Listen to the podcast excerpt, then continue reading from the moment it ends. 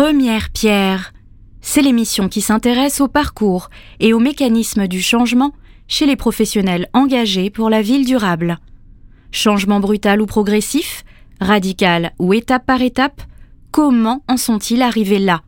Quel impact cela a-t-il aujourd'hui sur leurs pratiques, leurs projets, mais également leur épanouissement personnel et professionnel? Ils reviennent sur la toute première pierre de leur engagement. Première pierre. Une plongée à la découverte du parcours des acteurs engagés pour la ville durable. Une émission originale d'Ecopolis sur Bâti Radio. C'est le premier épisode de Première Pierre, la nouvelle série à suivre sur Bâti Radio. François-Xavier Monaco, bonjour. Bonjour. Vous êtes directeur chez Visea, donc une entreprise qui depuis 2006 influence les projets pour que la ville soit plus durable. C'est bien ça? C'est ça, nous sommes là pour sauver la planète. Sauver la planète, tout un, tout un projet. Tout un projet que j'explique à beaucoup de gens et les gens qui arrivent chez nous.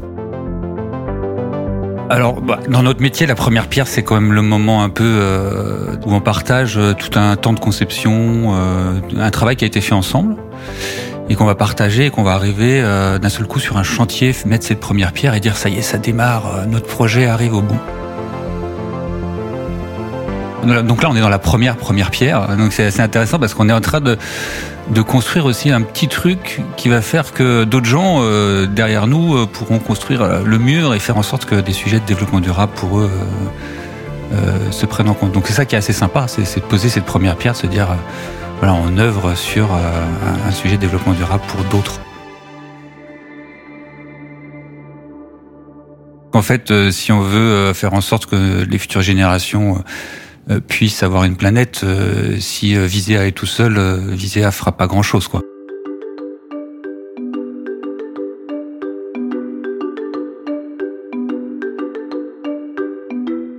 Moi, j'avais un grand-père boucher qui a eu une expérience industrielle sur laquelle on, on, enfin, qui est assez intéressante parce que lui, il a développé le Magimix et du coup, ça donne un esprit dans la famille assez, assez spécial et l'innovation, le développement fait partie un peu de, de nos gènes. Mais au départ, il est boucher, donc il n'a pas du tout une formation scientifique.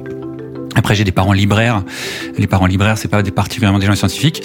Mais par contre, j'arrive à une génération euh, dans les années 80-90 euh, euh, où la filière scientifique, c'est la filière quand on a un, enfant qui va bien à l'école. Bah, en fait, on lui explique qu'il doit être scientifique parce que c'est bien. Voilà. Et du coup, j'ai fait cette filière scientifique, alors qui moi me plaisait bien parce que j'adore démonter des vélos, j'adore bricoler et tout ça. Et donc, du coup, s'en est suivi un, un, un cheminement euh, où euh, finalement, bah, dans la filière scientifique, la façon la plus simple d'être, euh, d'avoir accès à des, à des, sujets sympathiques, c'est quand même la classe préparatoire. Puis après, c'est les écoles d'ingénieurs. Moi, j'ai eu la, chance de rencontrer l'université technologique de Compiègne, donc l'UTC.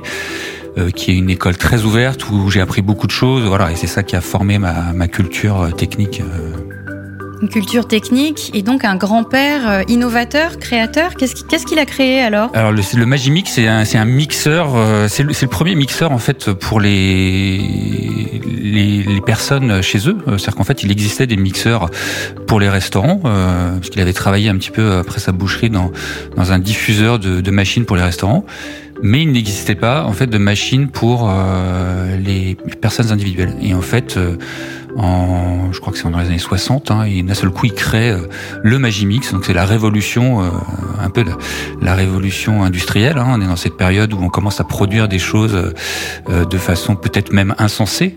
Aujourd'hui, on voit notre économie où on, où, on, a des produits peut-être qui pour certains nous servent à rien, mais on est très très content de les avoir. Et, et peut-être qu'on aurait pu ne pas avoir besoin du Magimix, mais enfin c'est quand même plutôt sympa de pas avoir à, à mixer à la main toutes ces carottes, enfin ou faire ses purées. Voilà. Et donc c'est le premier objet euh, qui existe comme ça et qui est développé sur le marché euh, français, qui va se vendre à l'international. Euh, donc il est Oscar de l'exportation, je crois en 76. Donc c'est c'est un élément assez marquant à l'époque où on n'allait pas tellement dans les pays étrangers. Mon grand-père, il avait été aux États-Unis, il avait fait des foires, il avait une, une, une, filiale de, de, gens qui étaient intéressés sur ces sujets-là là-bas. Donc c'est toute une culture en fait de l'innovation et, et, je me souviens à 18 ans, il me faisait déposer des brevets. voilà. Et donc il m'emmenait à l'INPI pour aller déposer des brevets. Donc je, ne sais pas s'il y a beaucoup de gens qui ont développé à 18 ans des, des brevets et les ont posés à l'INPI, mais faire cette recherche parce qu'à l'époque c'était pas informatisé tout ça, hein, donc on allait dans des grands classeurs voir ce qui avait été déposé. Et, euh, et, voilà. Donc c'est ça c'est ça que j'ai appris effectivement dans la culture peut-être euh, d'ingénierie qui pour moi est assez importante. Parce qu'en fait euh, c'est aussi si, euh, on, on, pourra en discuter mais mais le développement durable c'est bien dans le concept. Mais c'est quand même mieux si on arrive à l'appliquer. Et du coup ça demande d'être très opérationnel. Euh, et, du coup cette culture d'ingénierie elle m'aide beaucoup moi aujourd'hui.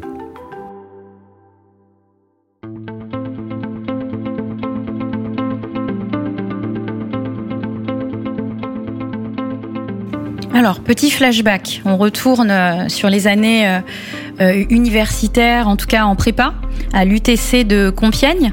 Vous avez un petit coup de cœur pour l'aspect design dans, dans cette formation alors en fait, l'aspect design, c'est et, et, la façon dont on, on développe les produits. moi, ce qui m'intéresse, hein, c'est dans la si on, reprend cette histoire euh, et on se repose cette question euh, euh, effectivement du grand du produit grand public hein, que pour le coup le, le, Magimix c'est un produit grand public et donc c'est aussi intéressant de se rendre compte qu'on va travailler pour plus qu'une seule personne et donc en fait on est obligé aussi d'encapsuler ça dans un design euh, de produit. Et c'est vrai que l'UTC a une richesse euh, assez particulière, c'est qu'en fait, quand on rentre à l'UTC, on sait qu'on va être ingénieur à la fin, mais en fait, le cursus qu'on va pouvoir faire à l'UTC est extrêmement varié. Et, euh, et même dans, dans, les variations proposées par l'UTC, on peut même avoir en plus des, des filières libres. Et donc ça, c'est encore plus libre. Voilà. Donc euh, quelqu'un qui va rentrer dans des écoles de ce type, il y a plusieurs écoles en France hein, qui, qui, sont comme ça. Parce qu'il faut aussi dire aux gens que les écoles d'ingénieurs, c'est pas des, c'est pas forcément euh, euh des lignes droites. On peut faire beaucoup de choses différentes. Euh, et donc euh, à l'UTC, le design, par exemple, est un élément extrêmement important dans certaines filières parce qu'il va être utilisé dans l'automobile, parce qu'il va être utilisé dans, utilisé dans le développement de produits. Et moi, ce qui m'intéressait, c'est justement pouvoir développer ces produits. Et j'ai commencé ma carrière professionnelle d'ailleurs euh, en développement des cuisinières, euh, parce que euh, c'est le, le, mix entre la trempe des matériaux, la résistance des matériaux. Voilà. Donc moi, je suis ingénieur mécanicien. Bon, il y a beaucoup de sujets techniques. Et puis il y a ce côté design aussi d'innovation euh, et, euh, et, de développement d'un produit. Et le design c'est pas juste physique, hein, ça peut être euh, le design, le design de service. Hein, donc c'est aussi imaginer rendre service en fait à des à des, à des gens.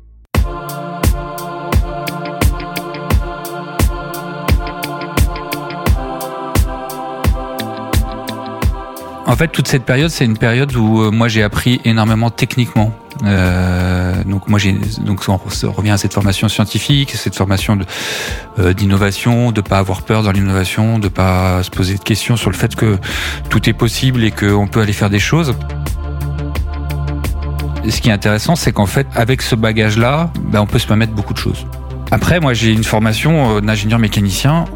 Aujourd'hui, en France, quand on est ingénieur mécanicien, ben, en fait, on est plutôt là pour euh, inventer des voitures, pour euh, créer des avions, euh, créer des trains.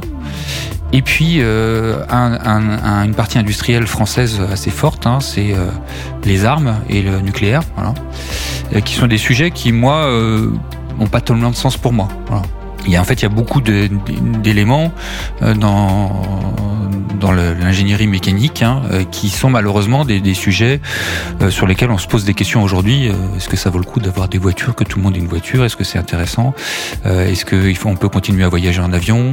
Est-ce que ça a du sens de fabriquer des armes pour qu'on les vende à la Russie, pour que derrière elle envoie des chars en Ukraine? Donc c'est des questions, moi, qui sont des questions qui sont à un moment donné venues dans mon dans mon cursus, quoi. J'ai eu la chance de rencontrer euh, euh, des gens euh, particulièrement dans une société hein, qui, m'a accueilli euh, pendant huit ans, euh, avec des gens qui m'ont beaucoup appris, je peux en profiter pour les saluer et les remercier. et en fait, toute cette ingénierie avec qui j'ai travaillé, malheureusement, avait beaucoup de sujets qui étaient en lien avec les armes, avec les, avions, tout ça. Et donc j'ai dû quitter cette société au bout de huit ans parce qu'à un moment donné, c'était plus possible. comment vous l'avez formalisé auprès de votre direction, ça? Alors en fait, en fait, mes ces gens-là savaient très bien déjà que euh, pour moi, fabriquer des armes, c'était pas euh, c'était pas un objectif de vie, voilà, euh, et, euh, et que bah, il y avait euh, des éléments euh, différents qu'on pouvait imaginer. Et donc dans cette ingénierie-là, à un moment donné, je leur ai proposé d'aller voir des sujets plus intéressants, développer des énergies renouvelables, essayer de travailler sur ces sujets-là. C'est pas un pari industriel qu'on a fait à l'époque, voilà, et, et donc on, on à un moment donné, moi j'ai dit, bah écoutez, je, je m'en vais. Après, c'est intéressant. Je, je m'en vais parce que je, je, ne peux plus ou qu'est-ce que vous avez Parce qu'en fait, il y a eu, il y a eu à un moment donné, je m'en vais parce que à un moment donné, on est allé faire des choses où moi j'étais pas du tout raccord. Enfin, on a fait un projet, ça c'était dans, dans, les équipes du, du, pôle que je, je dont je m'occupais. Il y avait un projet qui était de fabriquer un système qui permet de sortir une mitrailleuse d'un hélicoptère euh, une mitrailleuse de 12-7. Alors ceux qui, savent ce que c'est qu'une 12-7, c'est des balles qui font euh, la taille d'un petit doigt. Et donc j'imaginais euh, euh, cette mitrailleuse sortir d'un hélicoptère pour tirer sur des enfants en rasant des villages. Et en fait, il y a un moment donné, euh, il y a des gens qui, qui, qui sont raccords avec ça, qui disent c'est la paix, on va protéger la paix. Moi, je suis pas d'accord en fait pour qu'on continue à fabriquer des armes et je suis pas d'accord pour qu'on continue à avoir euh, euh, cette vision en se disant que c'est important. Voilà. Alors peut-être qu'on met le doigt ici sur le moment de bascule.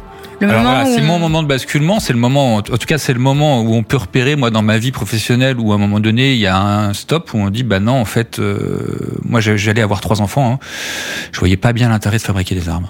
Voilà.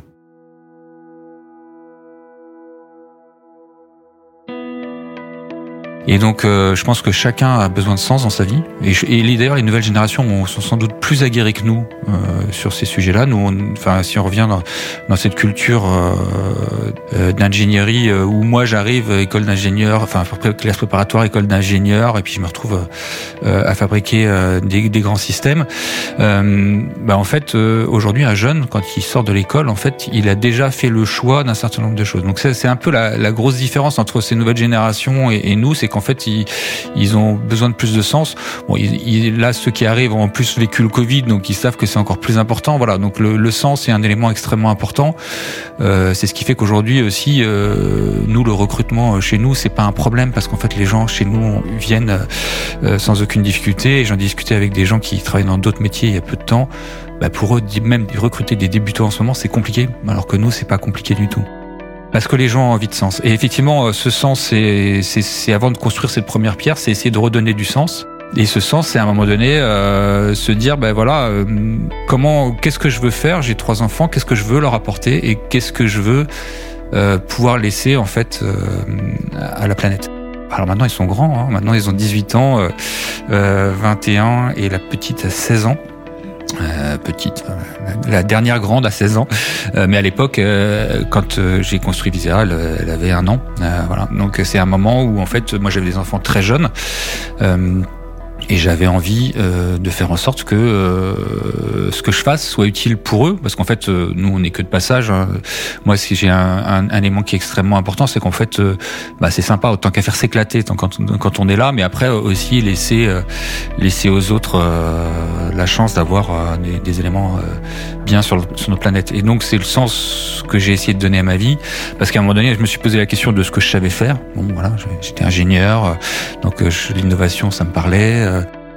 On a beaucoup de, gens aujourd'hui qui euh, font des réunions, d'ailleurs qui arrivent en réunion parce que c'est marqué dans leur agenda, euh, généralement Outlook.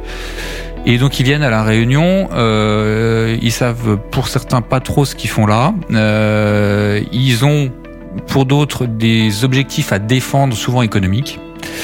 Euh, et puis pour très peu d'entre eux, finalement, ils sont là pour du sens, voilà, donner du sens on se rend compte que les équipes, euh, quand l'ensemble de la chaîne d'une équipe est, motivée et va, va se bouger et justement donne du sens à ce qu'ils font, euh, quand il y a un élu, des services, euh, des, des, architectes, urbanistes, des équipes de bureaux d'études qui sont tous motivés, bah en fait on arrive à faire des super projets. Voilà. Et parce qu'en fait ces gens-là ont du sens dans leur projet. Et donc c'est vrai que quand on arrive dans des réunions où euh, les gens euh, sont coincés parce que euh, en fait ils ont un problème économique euh, qui savent pas, qui défendent en fait des intérêts plutôt que donner du sens à ce qu'ils font, bah, on arrive à des moments où c'est juste on perd, on perd notre temps. Et donc c'est vrai qu'il m'arrive par moment de couper des réunions en disant, bah, en rappelant, et ça m'est arrivé il y a pas très longtemps euh, à Lyon en disant ben non en fait euh, là vous voulez pas euh, sur ce projet intégrer une géothermie sur nappe plutôt que mettre des packs RR sur vos commerces. Ben en fait je ne suis pas d'accord et ça n'a pas de sens. Est-ce qu'il y a quelqu'un dans la salle qui est capable de lever la main en disant ben en fait je ne vais pas dépenser 400 000 euros que je sais très très bien financer par des banques, puisqu'aujourd'hui le développement durable est quand même très finançable. Euh, et euh, je vais lever la main en disant, ben en fait, moi, euh, les futures générations, ça m'intéresse pas. L'îlot de chaleur urbain, c'est pas mon problème. Euh, le confort des futurs habitants, c'est pas mon problème. Il y a un moment donné, euh, ça, je pense que c'est bien aussi qu'on le repose. Ça demande une grosse expérience, une expertise. C'est-à-dire qu'en fait, quand on sort de l'école, on a une expertise technique. Voilà, il faut après euh, être sûr que ça marche. Euh, cette géothermie sur Naples, si je ne savais pas qu'elle marchait, euh, je pourrais pas la proposer comme ça. Si j'étais pas convaincu qu'il y avait du sens et qu'on on ne pouvait pas laisser une planète, enfin dans l'état dans tel qu'elle elle va arriver, je ne pourrais pas le, le faire. Et il m'est arrivé quand j'ai commencé Viséa des situations où j'ai un maire qui m'a expliqué que euh, Monsieur Monaco, vous êtes bien gentil, mais euh, moi, quand je monte sur un vélo, je tombe, donc je vais pas faire des pistes cyclables. Voilà. Bah, il y a 15 ans, j'ai pas osé lui répondre. Ce serait aujourd'hui, je lui répondre en lui disant que euh, il y a beaucoup de gens qui font du vélo, que lui, ça lui ferait du bien pour son cœur, et que sans doute il y a beaucoup de choses à imaginer dans sa ville autrement que ce qu'il imagine aujourd'hui de l'aplomb peut-être, depuis euh, quelque chose de plus construit, une vision affinée, euh, une assurance peut-être aussi. Et chez Visea, aujourd'hui, un leitmotiv fort que vous annoncez d'entrée dès qu'on arrive en entretien de recrutement. Alors c'est même avant de les accueillir, c'est quand on les recrute, on leur dit si tu viens chez nous, c'est pour sauver la planète.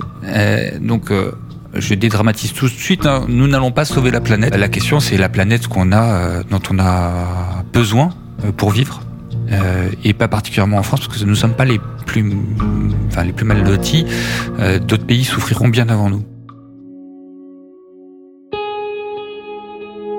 Et du coup, on revient à cette question du sens. Nous, c'est important aussi que les gens qui viennent chez nous euh, soient des gens qui aient envie, en fait, de sauver la planète. Parce que s'ils n'ont pas envie, en fait, s'ils n'ont rien à faire chez nous, et s'ils n'ont pas envie, euh, on leur donnerait accès en fait à des à des à des projets et qui ou qui rateraient. Et en fait, le fait d'en avoir envie, le fait de l'assumer et le fait de leur dire, ça les décoince un peu quoi. C'est-à-dire que le premier jour quand ils arrivent et qu'ils ont un en face d'eux quelqu'un qui va essayer de, de, de, rendre un projet terne et un projet qui va être qui va consommer de l'énergie ou voilà qui va qui va abîmer la planète entre guillemets. Euh, et ben il va pouvoir dire bah en fait moi mon mon président il a dit qu'en fait on était là pour sauver la planète donc je vais me battre. Et euh, et, d'ailleurs, la première formation qu'on fait, euh, qu'on leur fait, c'est une formation de prise de parole en public pour qu'ils se sentent plus à l'aise et qu'ils puissent poser les deux pieds sur le sol et dire, bah en fait, moi je suis pas d'accord.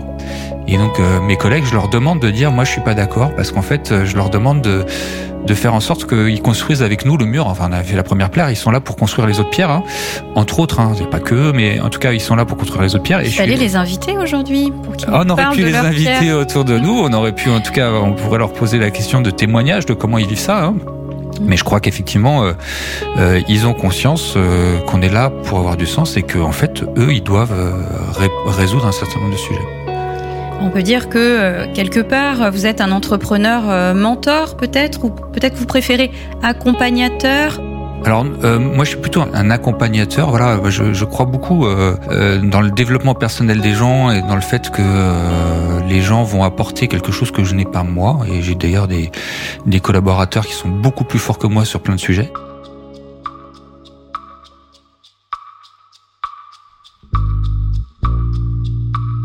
On devait avoir deux ans d'existence. Hein, on travaillait sur des bâtiments et il y a une, une, stagiaire hein, qui arrive et qui dit mais en fait c'est bien de faire de la qualité environnementale, mais on devrait aller à l'échelle urbaine. Et en fait, elle a, elle a construit après notre travail sur l'échelle urbaine, où aujourd'hui on est sans doute les plus connus. Hein, c'est effectivement notre, notre, notre capacité à intégrer le développement durable dans des projets urbains voilà, moi je l'ai accompagnée et justement je lui ai donné une place, on l'a écoutée, elle nous a apporté en fait beaucoup dans le dans le cheminement intellectuel qui nous permettait de sauver la planète.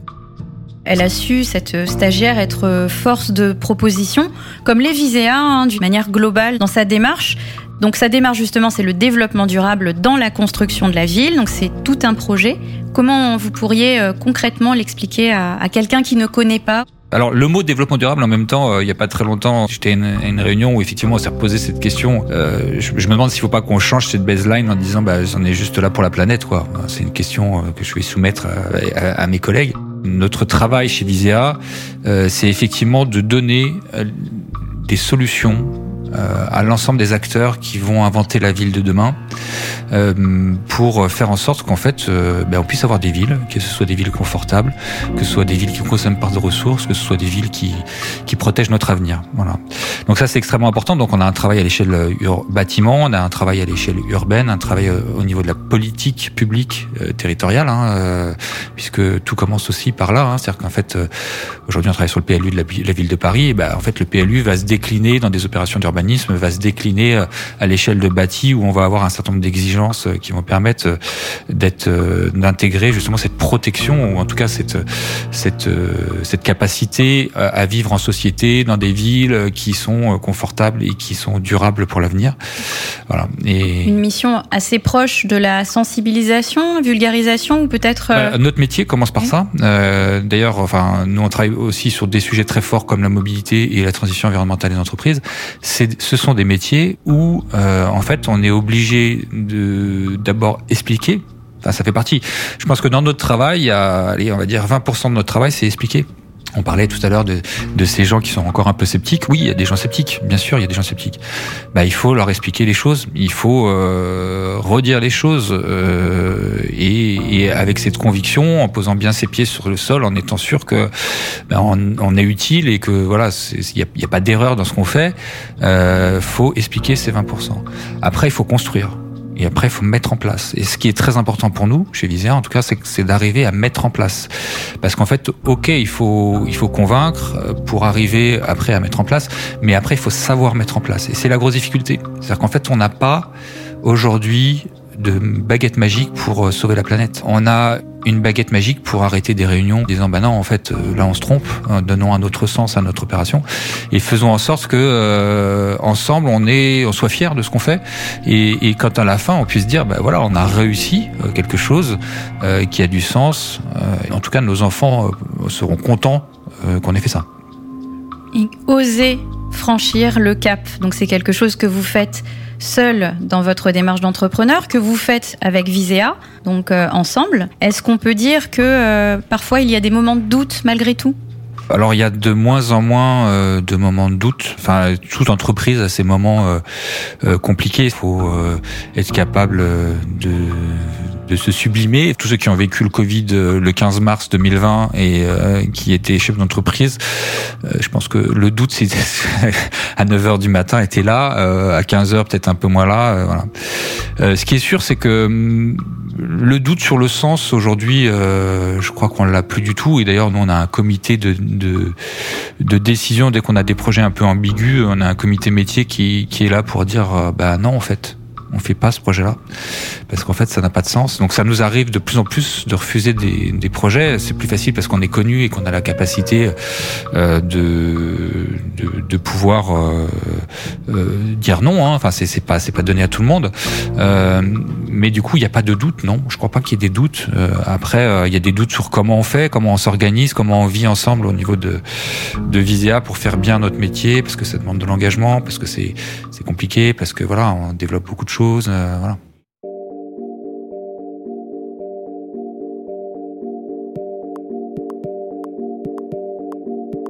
Vous, vous n'avez pas de doute apparemment, ou peu de doute, où vous savez euh, les, comment dire, les affronter. Qu'est-ce qu'on peut dire aux auditeurs qui nous écoutent et qui ont une idée, mais qui n'osent pas euh, franchir le cap, ou qui sont peut-être sur ce moment de bascule, mais qui n'osent pas chuter pour mieux se relever? Qu'est-ce qu'on peut leur dire? Si on devait euh, conseiller des, gens qui se posent cette question, parce qu'en fait, effectivement, on est dans, un temps où beaucoup de gens se posent cette question de savoir, on est post-Covid, euh, il y a des gens qui se sont rendus compte que ben voilà, il y a des choses à faire. Moi, je, le dis souvent euh, quand je, je suis dans des réunions avec beaucoup de gens, je leur dis, en fait, vous êtes ultra puissants et ça, c'est pour moi, c'est un élément extrêmement fort. Euh, c'est ultra puissant. Enfin, moi, je pourrais être en train de fabriquer euh, ou piloter une équipe qui, qui fait des armes, quoi. Bah non, en fait, j'ai décidé de mettre mon cerveau à l'utilisation euh, pour, euh, enfin, sauver la planète, toujours entre guillemets. Euh, et en fait, je crois que les gens qui se posent cette question-là, faut pas qu'ils aient peur. Aujourd'hui, on est tellement nombreux à se rendre compte qu'il y a un problème, et il y a tellement peu de gens qui franchissent ce cap qu'en fait, il y a de la place pour tout le monde. Il y a il euh, n'y a pas de problèmes commerciaux, il euh, n'y a pas de problème, euh, voilà. Et, on est dans un métier où de toute façon, l'innovation fait partie, c'est une fibre indispensable des gens qui vont faire ce métier-là. Parce que s'il y a quelqu'un qui sait me dire ce que c'est que le monde dans, dans 30 ans, il est très très fort. À part, à part le fait qu'on devra avoir 2 tonnes de CO2 à chacun au lieu de 11 tonnes en France, en fait, on ne sait pas comment ça va marcher. Et euh, aujourd'hui, même euh, les gens qui font les plus gros profils énergétiques, comme Negawatt, euh, comme l'ADEME, comme EDF, e tous les profils qu'on est en train de faire, personne ne sait ce qui va se passer dans, dans 30 ans. Si on doit les, conseiller, on leur dire de, franchir le cap et de s'assurer en se disant qu'ils ont raison en fait. Ils ont raison de franchir ce cap il ne leur arrivera rien de grave. Euh, au pire, ils redeviendront salariés s'ils ont envie de monter une société. Mais même s'ils veulent devenir salariés, aujourd'hui, il y a plein de formations. Euh, et ça, c'est un élément intéressant qu'il faut leur donner, c'est qu'aujourd'hui, il y a beaucoup, on, manque en fait de gens expérimentés dans ces métiers, parce qu'en fait, le développement durable, il y a 15 ans, euh, existait très peu. Hein, donc, il n'y avait pas de formation développement durable.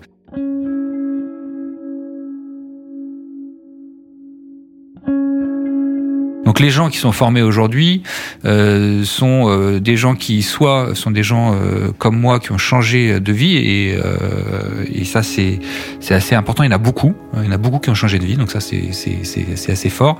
Soit des gens qui ont finalement grandi dans les entreprises euh, comme Visea et qui commencent à avoir de l'expérience. Mais on a besoin de gens expérimentés qui viennent d'autres métiers, donc ils peuvent faire de la reconversion professionnelle sans aucun problème.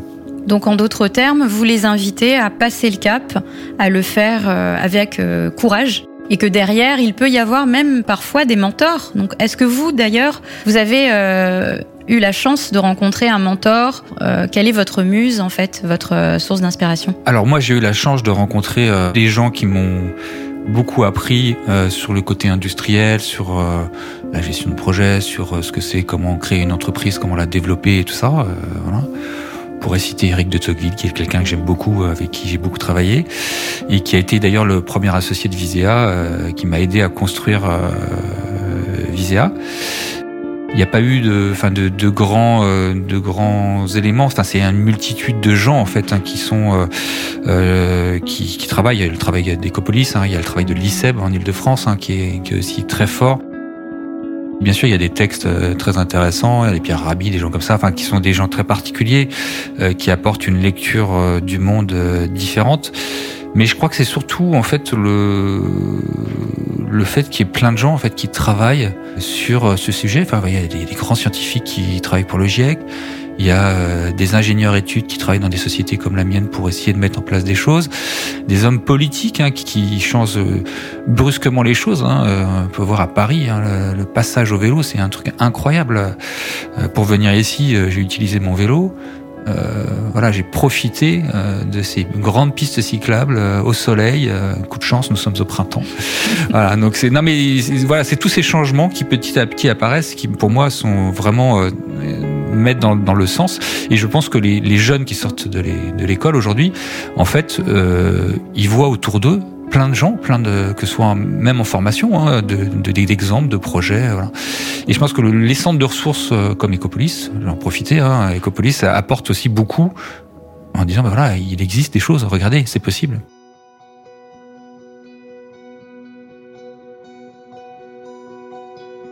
Et si on fouillait, ce sera ma dernière question, dans la librairie euh, de votre enfance, de votre adolescence, celle de vos parents, alors peut-être euh, pour parler d'un livre euh, d'antan ou d'un livre de votre chevet qui vous accompagne aujourd'hui, ce serait lequel? Celui qui pourrait même, pourquoi pas, résumer votre parcours? Alors l'avantage d'une librairie, c'est qu'il y a beaucoup de rayons. Et du coup, on peut aller fouiller beaucoup de choses. donc, il y a des livres plus techniques. On a parlé tout à l'heure de, de, gens comme Pierre Rabhi, mais en fait, euh, moi, il y a un livre euh, qui est qui est un livre euh, qui qui, qui s'appelle Corps et âme de Frank Conroy, qui est extrêmement intéressant parce qu'en fait, c'est l'histoire d'un d'un jeune pianiste qui est abandonné plus ou moins par ses parents et en fait, il y a, une personne qui vient s'occuper de lui et qui vient euh, l'aider à faire du piano et il devient virtuose, une virtuose. Et ce que j'aime bien dans cette expérience, c'est qu'en fait, bah déjà rien n'est perdu, voilà, et qu'en fait, on peut on peut tous avoir euh, quelque chose qui va être utile et en fait ça demande énormément de technicité le piano et du coup euh, il y a aussi tout un travail euh, voilà qu'on peut faire pour amener à quelque chose. Et si on enfin voilà si on doit un peu résumer j'ai l'impression moi la vie c'est quand même que bah, en faisant des en bossant un peu et, en, se donnant du plaisir à faire les choses et en se donnant du sens à ce qu'on fait bah, on peut faire des trucs super quoi. De, de construire ces trucs super d'arriver à, à, à sauver la planète ensemble d'arriver à et ça nous demande quand même d'être agile, de savoir euh, mettre les doigts sur le piano, euh, de connaître euh, tous les éléments harmoniques, comprendre comment, puisqu'à un moment donné, il faut savoir concevoir une musique, il faut savoir. Voilà. Et, donc c'est un peu cette expérience qu'on peut mettre en parallèle entre notre vie professionnelle et, ce, livre. On peut redonner le titre C'est Corps et âme. Corps et âme de Frank Conroy. Frank Conroy. Eh bien, jolie métaphore. Sauvons la planète avec Visea. On va y participer. Jouons du piano. Un grand merci à vous François-Xavier Monaco pour ce beau témoignage.